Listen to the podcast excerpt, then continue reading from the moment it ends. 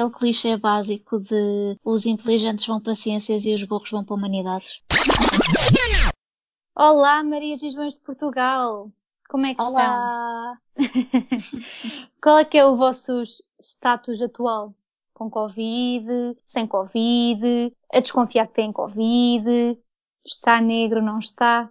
Passaram uns 3 mil casos diários e passou-se uma tempestade pelo país que nos assombrou com o dilúvio. Já para não falar, também chegou o, como é que eles dizem, o Mercúrio retrógrado. Mas está tudo bem. Está tudo bem. Bem, sem mais demoras, Maria, qual é que é o tema de hoje? Ora bem, eu de Mercúrio retrógrado não percebo nada e de Covid gostava de não perceber, mas pronto. Passando ao tema de hoje. O tema de hoje é faculdade. Maria, começo eu? Sim. Ora bem, eu não sei se há caloiros a ouvir-nos, se há pessoal que vai começar no próximo ano a faculdade, mas eu acho que para falar de faculdade, se calhar é importante começarmos pela, pela aquela ansiedade que todos temos na altura de escolher o curso. Porque há tantas hipóteses que nós nessa altura não sabemos muito bem o que é que devemos de escolher. Então, eu não sei se tu concordas ou não, Maria, mas uhum. por muito que eu ache que a tendência para, para esse tipo de pensamento esteja a diminuir, pelo menos espero eu, as pessoas tentam contrariar isso, mas já está um bocado enraizado e embora as pessoas tentem contrariar, ainda existe na nossa sociedade um bocado aquele estigma de as profissões nobres vá como e que só essas pessoas é que vão ser bem-sucedidas, como o direito, a engenharia, a medicina, a arquitetura, medicina. por aí. Uhum. Não sei se tu partilhas dessa opinião. Infelizmente partilho. porque é o que tu dizes, embora seja uma. pá, essas profissões sejam bastante antigas, não é? Hoje em dia uhum. já temos tantas outras que um, são profissões de, de sucesso, mas claro. para muita gente, pais, avós e mesmo pessoas da nossa idade, só existem essas três, quatro uh, profissões e tudo o resto não existe mais. Ou pelo menos se tu exerceres outra profissão qualquer, não serás bem sucedido. Portanto, sim, infelizmente concordo contigo nesse, nesse campo. Ora bem, eu comecei a falar deste assunto porque, agora voltando às histórias e às nossas, às nossas histórias de faculdade, se é que isto é considerado história de faculdade. Eu, na altura de me candidatar à faculdade, estava indecisa, eh, não sabia o que é que havia de fazer, sabia que queria alguma coisa na área das letras e das línguas, até porque tinha vindo de humanidades, mas estava com a cabeça muito confusa e eu acho que todos passamos por isso, porque sentimos aquela pressão de escolher uma coisa que vai influenciar o resto da nossa vida. Então, eu até cheguei a fazer orientação vocacional em vários sítios e não sei o quê, mas depois cheguei à conclusão de toda a pesquisa que eu tinha feito e sei lá, daquilo que me rodeava, vá, que o que eu queria mesmo era ciências da comunicação. E toda a gente achava estranho e dizia, ah, mas como é que uma pessoa tão caladinha e tão tímida quer ir para a comunicação? Mas eu tinha aquele feeling e achava que não tinha nada a ver e que era mesmo aquilo que eu queria. No entanto, também tinha algum interesse em direito, mas sabia que, pronto, tinha aquela ideia que gostava, embora eu não soubesse muito bem o que é que podia fazer com o curso de comunicação para além do jornalismo, eu sabia que gostava mais achava que gostava mais disso do que de direito. Uhum. Então, na altura de fazer a candidatura, eu, como estava assim naquela indecisão, pus Ciências da Comunicação como primeira opção e Direito na segunda. E então, o que é que aconteceu? Nesse ano, a média de Direito baixou e foi mais baixa do que a média de Ciências da Comunicação. Ou seja, o que é que aconteceu? Eu Entraste pensava, em Direito. Na minha cabeça, eu pensava, eu tenho direito como segunda opção, portanto, se eu não entrar na primeira, também nunca na vida vou entrar na segunda e entro na terceira. Mas não, tudo se virou ao contrário e eu entrei em direito. Ou seja, como as pessoas tinham na cabeça aquela coisa de direito é direito e tenho uma média alta e e quem consegue entrar em direito é espetacular, quando as pessoas me perguntavam e eu dizia que tinha entrado em direito, toda a gente me dava os parabéns e fazia uma grande festa. E eu era simpática e agradecia e tal, mas na verdade, mal as pessoas viravam costas, eu ficava super revoltada e só me apetecia chorar quase, porque as pessoas davam-me os parabéns, mas na verdade eu estava triste e sentia-me frustrada porque não tinha tido média para entrar no curso que eu realmente queria. E as pessoas uhum. nem sequer tinham essa noção porque na cabeça das pessoas direito é direito e direito é que tem uma média alta. Caloirinhos, espero que não venham a passar por isso. Eu estou a dizer isto, mas não sei se há calores a ouvir-nos, mas pronto. E... Esperemos que sim. eu tive esta experiência e Não sei qual foi a tua experiência assim quando começaste a faculdade, quando foi a altura de escolheres o curso? Opa, inicialmente eu sendo aluna de Humanidades também me passou pela cabeça ir para Direito, não é? Também não te vou uhum. mentir, porque eu acho que qualquer aluno de, de Humanidades eh, pensa sempre nessa opção, justamente pela pressão social que sofre, já pelo facto de tipo, a humanidades não ter ido para ciências, que já sofre sim, aquela sim. pressãozinha. Aquele clichê básico de os inteligentes vão para ciências e os burros vão para humanidades. Exatamente. Se bem que tanto tu como, como eu podemos ter ido muito bem para ciências, mas não era aquilo que nós de facto gostávamos. Eu sempre fui mais puxada para o sim, português e para a história e foi por isso que eu fui, nem foi porque ainda eu... tinha ideias de ir para direito ou, ou para comunicação, porque acho que com 14 anos, não é? 15, claro. tu ainda não sabes decidir muito bem isso. Sim, eu por acaso nunca adorei história, mas eu, uhum. uma coisa, eu não sabia que curso é que queria, mas sempre soube desde cedo que queria algo com línguas ou de letras, uhum. porque português, inglês, francês, tudo o que fosse línguas, eu era aquela pessoa que ia para os testes e nem precisava de estudar, ia às aulas e pronto. E uhum. tudo o resto, pronto, eu gostava de história e até gostava de matemática, mas tinha que estudar. Se eu não estudasse, não conseguia ter boas notas. E com línguas isso não acontecia, era uma coisa assim natural mesmo. Sim, sim. Pá, eu, eu quando foi aquela escolha do, do décimo ano, eu estava uhum. muito indecisa porque eu sabia que queria alguma coisa que me permitisse ser criativa. Então estive muito Sim. indecisa se iria para artes ou se iria para letras. Porque Sim. letras tinha aquela, aquela questão de que podia escrever, porque eu quando era adolescente escrevia muito e escrevia para o jornal da escola. uh, sim. E depois quando, relativamente à, à, parte das artes, eu não fui porque eu não sei desenhar, portanto não fazia sentido ir para artes porque eles têm desenho, não é? Se bem que eu conheço muita gente que foi para artes que não sabia desenhar e, e conseguiu ter boas notas e até aperfeiçoar o desenho. Mas Ai, eu, eu tenho sim. certeza absoluta que teria sido muito infeliz em artes. A sério? Não, não, só, não só não sei desenhar, como detesto. Portanto, não. Sim.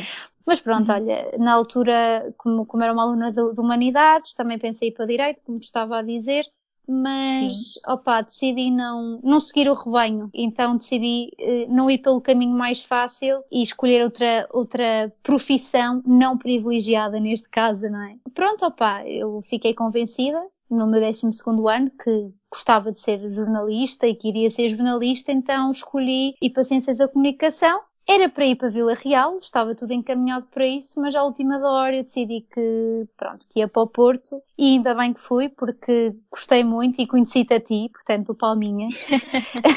Exato, se não, se não tivesses vindo para o Porto isto não estava a acontecer. Isto não estava a acontecer, exatamente. Plot twist, ao final do primeiro semestre de Ciências da Comunicação, apercebi-me rapidamente que afinal já não queria ser jornalista. Isto porquê? Porque, como tu sabes, Maria, nós temos um, um código deontológico extenso que não nos permite escrever, exatamente, não nos permite escrever livremente.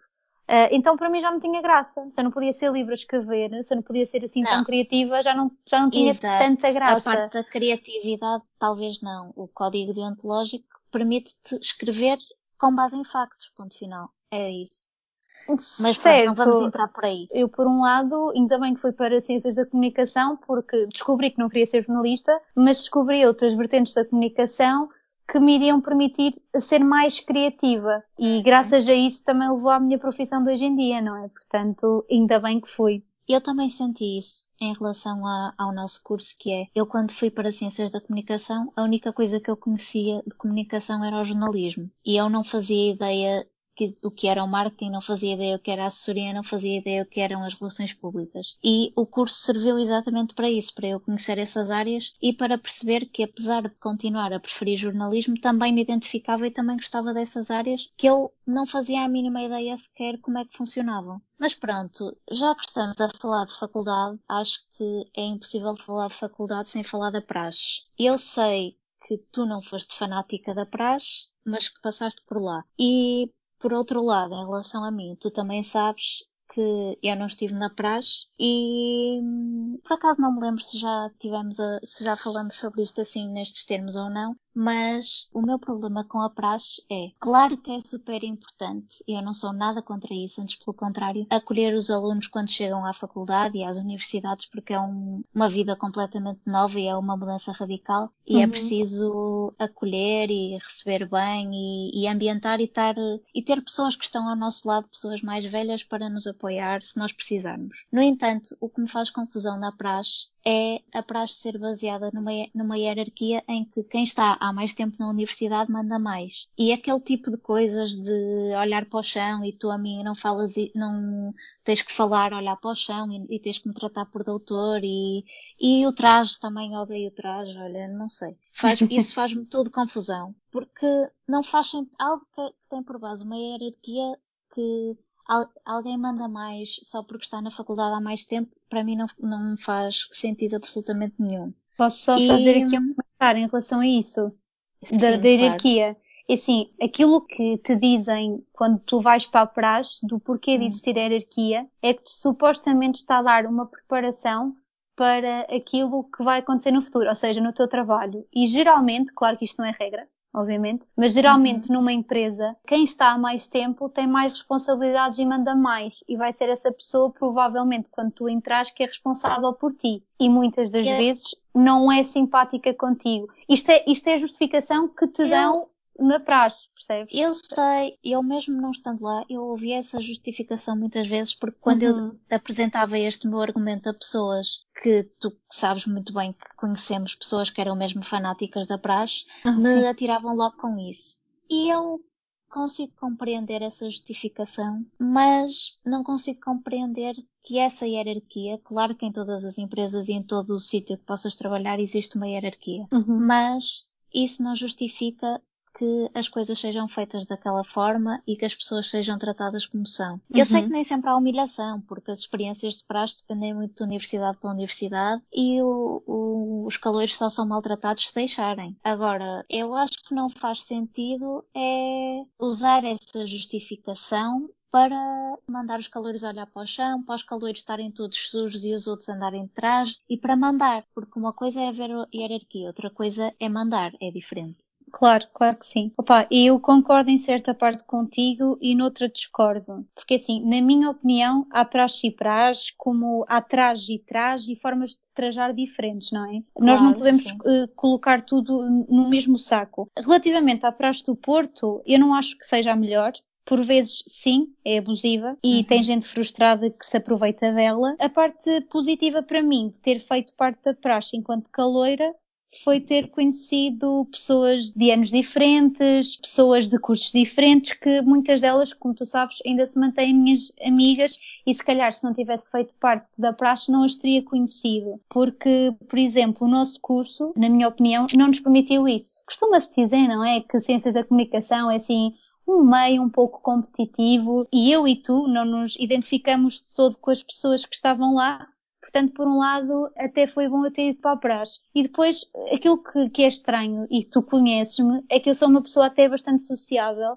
Pá, tanto no contexto uh, profissional como no contexto uh, académico, ah, sim, sim, percebes, mestrado, praxe, o que seja, sempre tudo correu bem mas de facto as pessoas que frequentavam a nossa licenciatura opá, foram poucas as que, as que me identifiquei e por um lado fiquei, ainda bem que conheci outras pessoas que me identifiquei na praxe.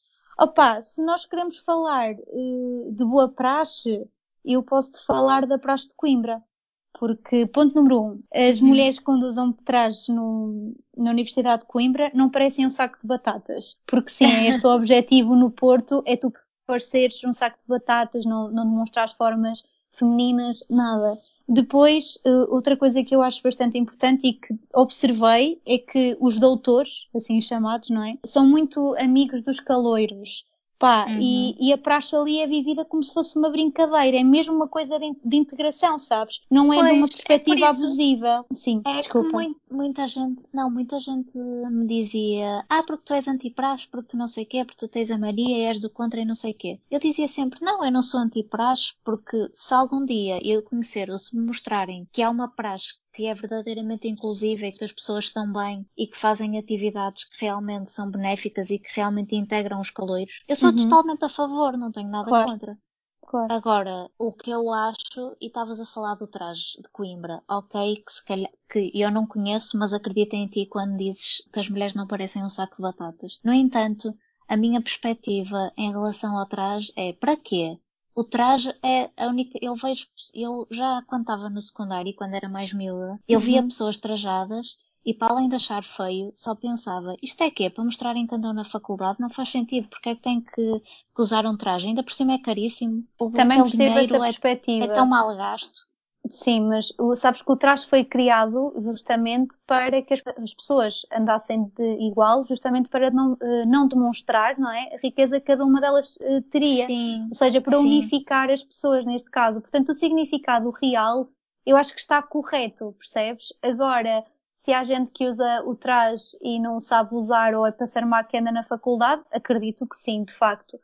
Mas pronto, para terminar esta questão da praxe, eh, o que eu acho é que a praxe é feita de pessoas e hum. são essas pessoas que fazem a praxe uma boa ou uma má experiência para claro, cada caloiro, claro. não é? Sim, Isto é sim. é como tudo. Sim, nem eu nem tu, nem eu nem tu estamos aqui para convencer ninguém a, a ir para a praxe ou a não ir. Não queremos uhum. que ninguém, não queremos influenciar as decisões de ninguém aqui. Claro. Estamos só a contar as nossas experiências e a partilhar opiniões. E eu sei que, no fundo, a ideia a ideia base vá da praxe em relação aos trajes era isso que tu me estavas a dizer, da igualdade e de todos terem a mesma roupa para não se notarem as diferenças e não interessar quem é rico e quem é pobre. Exatamente. No entanto, o traje é tão caro que isso deixa de fazer sentido, porque alguém para conseguir ter traje tem que pagar, eu não vou dizer preços, mas é muito mais caro do que uma roupa normalíssima de roupa que ah, nós sim. usamos.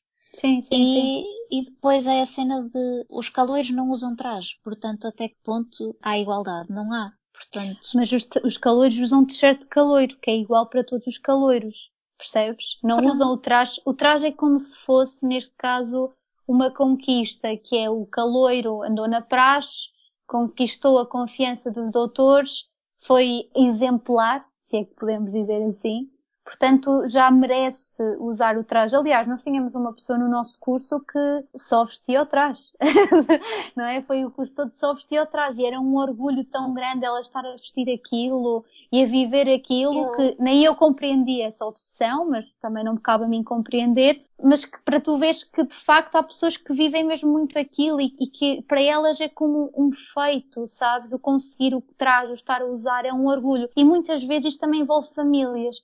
Porque, verdade seja dita, é muito giro para os papás e para as mamãs.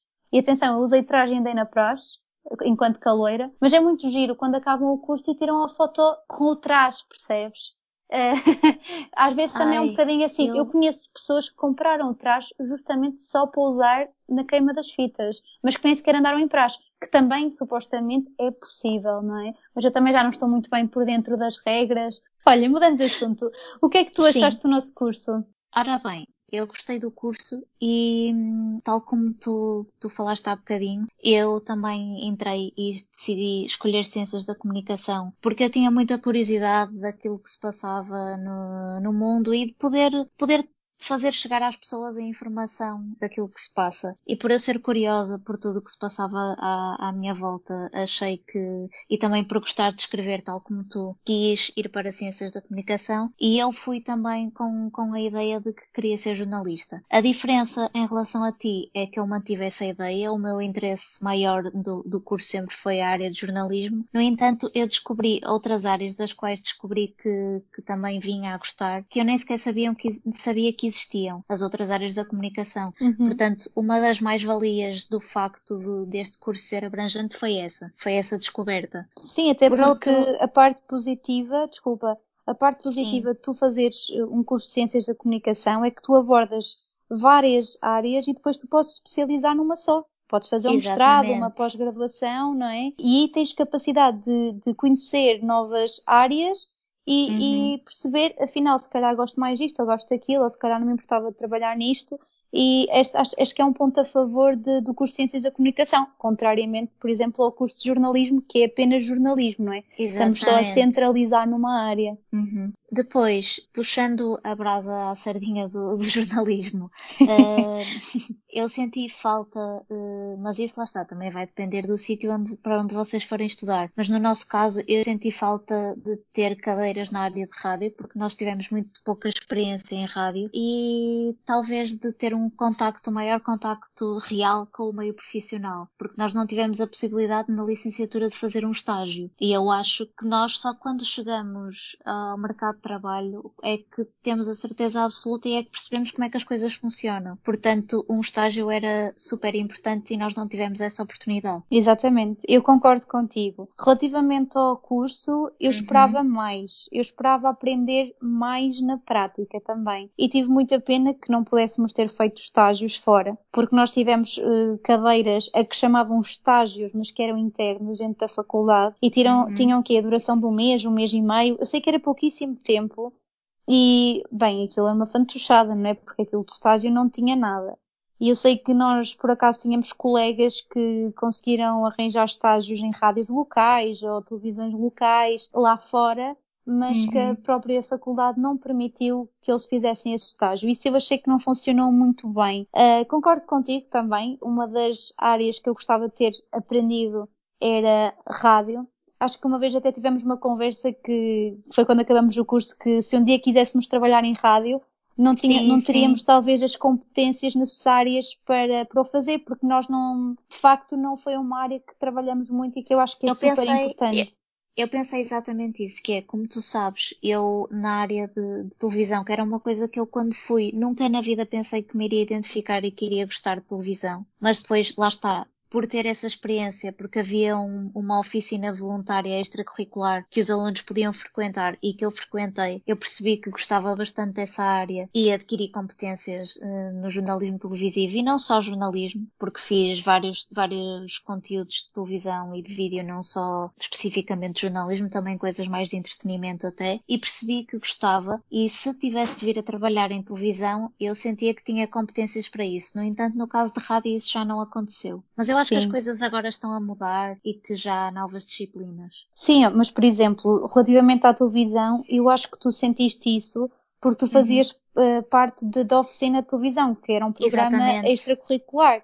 Portanto, sim, eu sim. como não, não fiz parte na altura, não era uma coisa que eu, que me identificasse com, com televisão, sempre gostei muito mais de imprensa, uh, por isso não fiz parte, mas sinto quando tive a cadeira de, de televisão, não é? Que não aprendi muito. Ok, aprendi a nivelar uma câmara, ok, que aprendi como é que tu deves, qual é que é a tua postura em frente a uma câmara, mas pouco mais uhum. que isso, percebes? Acho que ficou... Porque também não havia muito tempo para mais, acho Não eu. havia não tempo, sei. certo, mas eu acho que podia-se retirar assim tempo a algumas cadeiras que, não sei, não eram tão interessantes Sim. ou que não teriam tão, tanta utilidade, tipo aquela cadeira que eu não vou dizer qual o nome, mas que demos literalmente um semestre inteiro a história do Again, que até hoje não percebo a utilidade disso. Percebes? Uh, acho que podia ter feito, ter, ter, ter, sido diferente. Mas também já ouvi uhum. dizer que o curso já sofreu algumas alterações, portanto sim, tenho sim. esperança acho que, que, que, esteja melhor. Sim, uhum. acho que a mudar tem de ser sempre para melhor, portanto penso que sim. Ora bem, já que falaste, já que estamos a falar de cadeiras, também, quando falamos a, a, cadeiras e a disciplinas de faculdade, eh, pensamos automaticamente nos professores que tivemos e que lecionaram essas cadeiras, porque todos nós temos aqueles professores que, que nos marcaram, que marcaram o nosso percurso e que ainda hoje nos lembramos deles e sabemos o nome. Temos aqueles professores que nos marcaram pela positiva e que nós sabíamos que se precisássemos de alguma coisa, de algum esclarecimento ou de marcar uma sessão de atendimento, que eles estavam sempre disponíveis para nos atender. E temos aqueles professores que mantinham a distância e que, e que não eram acessíveis. Uhum. É assim, eu relativamente aos professores não tenho muito a dizer. Hum, tu tinhas dois tipos de professores uh, e isso acontece em todo lado, independentemente do curso que tu tires, da instituição onde tu estejas. Exatamente, sim, sim. Que é, tu tens aqueles professores que, que são super acessíveis e que se nota que são apaixonados por aquilo que fazem e até tens gosto em aprender com eles, mesmo que, que a cadeira não seja muito interessante, não é? Uhum. Mas só pelo facto deles se esforçarem e serem pessoas interessantes e dedicadas, tu se calhar vais vais, dando, vais dar outra oportunidade. E depois tens aqueles professores que, por serem doutorados ou catedráticos, que se acham que são a melhor bolacha do pacote e que tratam um, uma turma como se fosse a plebe. Isso aconteceu. Portanto, eh, acho que tens esses, esses, esses dois exemplos que vamos encontrar e toda a gente irá encontrar o resto da vida, seja numa instituição de ensino superior, seja no contexto profissional, noutra organização qualquer, não é? Sim, sim, só, só falei de professores porque o tema é faculdade e porque quer seja na faculdade, quer seja no secundário ou na, na nossa Sim. passagem pela escola, os professores são figuras que nos marcam muito. Tanto Sim. pela parte positiva como pela parte negativa. Já que estavas a falar assim de professores que mantinham a distância, eu lembrei-me de uma história que não sei se. Eu acho que tu não estavas comigo, mas na altura de certeza que eu te contei, que foi quando nós voltamos de Erasmus, porque nós fizemos Erasmus em Roma no primeiro semestre e o calendário escolar era diferente. Então, quando nós voltamos para Portugal para fazer o segundo semestre, quando nós regressamos às aulas, já tinham passado mais ou menos cá em Portugal três semanas, um mês de aulas do início do, do semestre. Então, o que nós estávamos a fazer era, na primeira aula que nós íamos, dirigir-nos aos professores e explicar porque é que tínhamos faltado naquele tempo, que não era por não termos interesse, era apenas Porque eh, estamos em épocas de exames porque exatamente, Roma. porque ainda estávamos em, em Roma. Então, houve um dia que, que eu entrei e quando me ia a dirigir a, a um dos professores, aquilo que eu ouço faltavam para ainda cinco minutos para começar a aula, mas o professor já estava na sala e eu pensei, pronto, vou aproveitar este tempinho antes da aula para ir falar com ele. Eu entro e imediatamente ela olha para mim e pergunta: Mas o que é que está aqui a fazer? Não é desta turma? E eu caí assim, meia sem saber o que responder, fui completamente apanhada de surpresa. E quando ia justificar que não, que eu, eu, eu respondi: Não, não, eu sou desta turma, simplesmente eu não tenho vindo porque. ia explicar a situação de termos estado em Erasmus e levei logo com um: Sim, sim, sim, mas agora não tenho tempo, não interessa, vá-se lá sentar, não sei o quê. E despachou-me. E eu nem Sim. sequer consegui explicar a situação. Sim, isso era, esse professor, eu sei quem é que estás a falar, eh, era o professor vaidoso. mas este é um mau exemplo de professor, de facto. Mas depois temos outro exemplo, que eu também não vou referir nomes, mas de, um- de um professor que, que foi excelente para nós, que na área de jornalismo, digamos que tem um excelente currículo, e quando, quando estávamos a acabar o curso, acho que foi na última ou penúltima semana de aulas, que até foi a ideia dele de fazermos um lanchinho na aula, cada um levava, ah, pronto, levava umas bolachas, umas batatas fritas, umas coisas assim, e estivemos ali todos a, con- a conversar, a conviver. Ele foi super acessível e se calhar em termos de currículo, não é? O currículo dele é Uhum. invejável e bastante superior ao vaidoso, mas era uma pessoa bastante humilde e é isso que, que eu aprecio. O que eu gosto mesmo de ver relativamente a professores, até porque eu tenho vários na família, é, é ver, é ver o, o facto de, de eles serem mesmo apaixonados por aquilo que fazem e serem pessoas extremamente cultas e humildes, sabes? E é uma coisa Pois. que eu de facto aprecio nas para, pessoas. para ser professor é preciso ter duas coisas, que é dominar muito e ser apaixonado pela matéria que se está a dar, mas por outro lado, saber comunicar e saber Cativar. chegar até aos alunos e gostar mesmo de dar aulas. Sim, Porque sim. tu podes ser muito bom numa coisa, mas não seres bom professor, e isso aí não adianta. Sim, no ensino superior eu já, já ouvi, já ouvi, já vivenciei também situações dessas em que tu vês que há professores que, que sabem bastante sobre determinado assunto, mas Uhum. depois não te conseguem transmitir o conhecimento deles. E até me ficas com pena porque ficavas assim, epá, eu estava à espera de aprender com este homem ou com esta mulher sobre este assunto ele- que sabe tanto, e, e- mas não está a conseguir transmitir aquilo que sabe, depois é aborrecido, é monocórdico, não é cativante e tu acabas por desligar completamente. Exato. Olha, Maria, estava-me a lembrar de outra coisa que, que também eh, acho engraçado falarmos, que se calhar até fazia mais sentido cronologicamente termos falado no início, mas pronto, agora também aguçamos a vossa curiosidade e vamos falar agora, que é, eu, quando fui para a faculdade, mantive-me na mesma cidade onde já vivia, ou seja, continuei em casa dos meus pais, porque continuei na mesma cidade, a estudar na mesma cidade onde eu já vivia. Eh, só saí de casa dos meus pais quando fomos fazer Erasmus.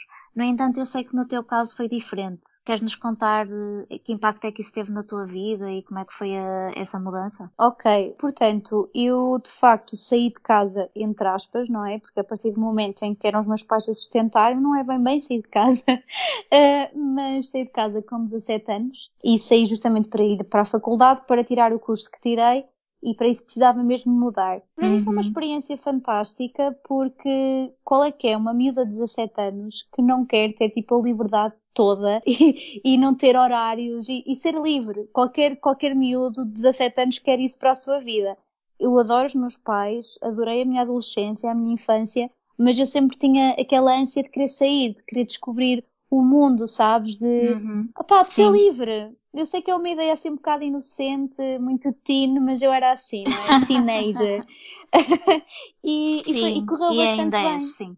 Sim, ok, yeah, exato. Mas, mas correu bastante bem porque, olha, eh, quando eu mudei para o Porto, inicialmente tinha uma amiga minha a viver comigo, mas ela só Uhum. teve mesmo 4, 5 meses a viver comigo e depois eu fiquei sozinha e fiquei um ano e pouco, quase um ano e meio também sozinha, a, vi- a viver sozinha. Pá, e foi fantástico. Tive de desenrascar, não é? Não tinha ninguém que fizesse nada por mim, a tratar da casa, a, a cozinhar, tinha os meus horários e aprendi a viver com o meu silêncio e a viver eh, sozinha. O que eu sinto é que tu lidaste bem com a liberdade que tiveste e com a autonomia e com o facto de não teres horários, lá está. Mas conheço muitas histórias, eu comecei-me a dar contigo e sei que tu estavas super contente. Por outro lado, há outras pessoas que não se conseguiram habituar à diferença de estarem habituados a estar numa casa com várias pessoas e depois de se verem sozinhas numa cidade nova. Mas isso contigo sei que não aconteceu. Não, não aconteceu. Eu costumo dizer que eu nu- nunca fui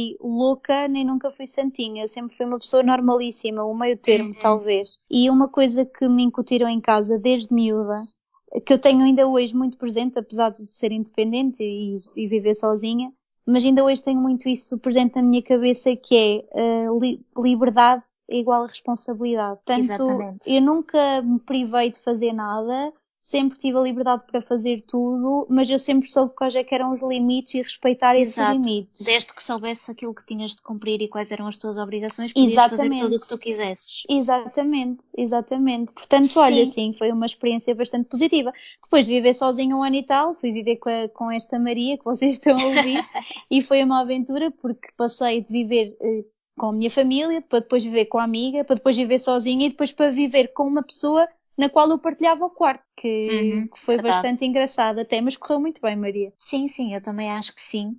E eu também senti isso que tu dizes em relação a das pessoas acharem que muitas vezes ou és eh, uma maluca ou, ou és santinha, mas não, pode haver um meio termo, porque uma pessoa, quando eu disse que queria fazer Erasmus, o que quando se fala em Erasmus toda a gente também, ei, grande loucura, não sei o que é isso, nem é preciso estudar. E não é nada, não foi nada disso que se passou no nosso caso. Nós aproveitamos imenso para viajar, para conhecer cidades, mas nós íamos às aulas, tínhamos que estudar, se calhar ainda foi mais difícil fazer as cadeiras do que se estivéssemos no nosso país. Portanto, não é, é- não há só dois lados, não há só o 8 e o 80. Podemos ser uma mistura de várias coisas, tá? Aliás, sendo a mistura das coisas, é, é a, a forma em que tu estás equilibrado, é o teu ponto de equilíbrio, não é? Portanto, Uhum. acho que assim é que tu não é que haja uma forma correta de viver, mas sendo equilibrada, acho que consegues viver melhor contigo mesma e com a sociedade em si, não é? Sim, concordo com isso. E não sei se tens mais alguma coisa a acrescentar, mas eu acho que não convinha desvendarmos muito mais, porque agora estamos a, a começar a falar de Erasmus e isso vai ficar para outro episódio. Sim, vai. A única coisa que eu tenho para dizer, pessoas que nos estão Sim. a ouvir,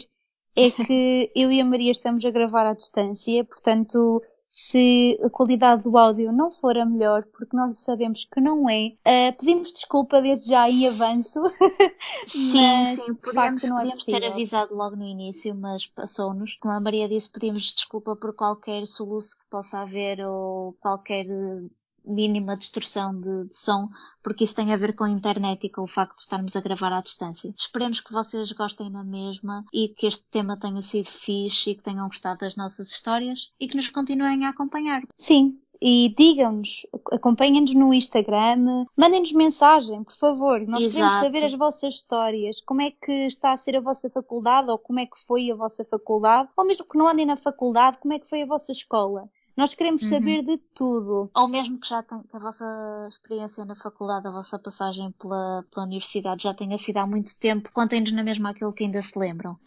e se calhar ficamos por aqui. Próximo episódio vamos voltar com um tema diferente e porque já sabem que Maria não vai com tudo.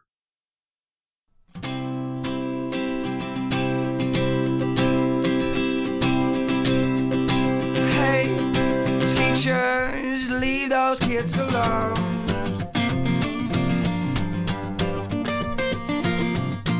All in all, it's just another brick in the wall.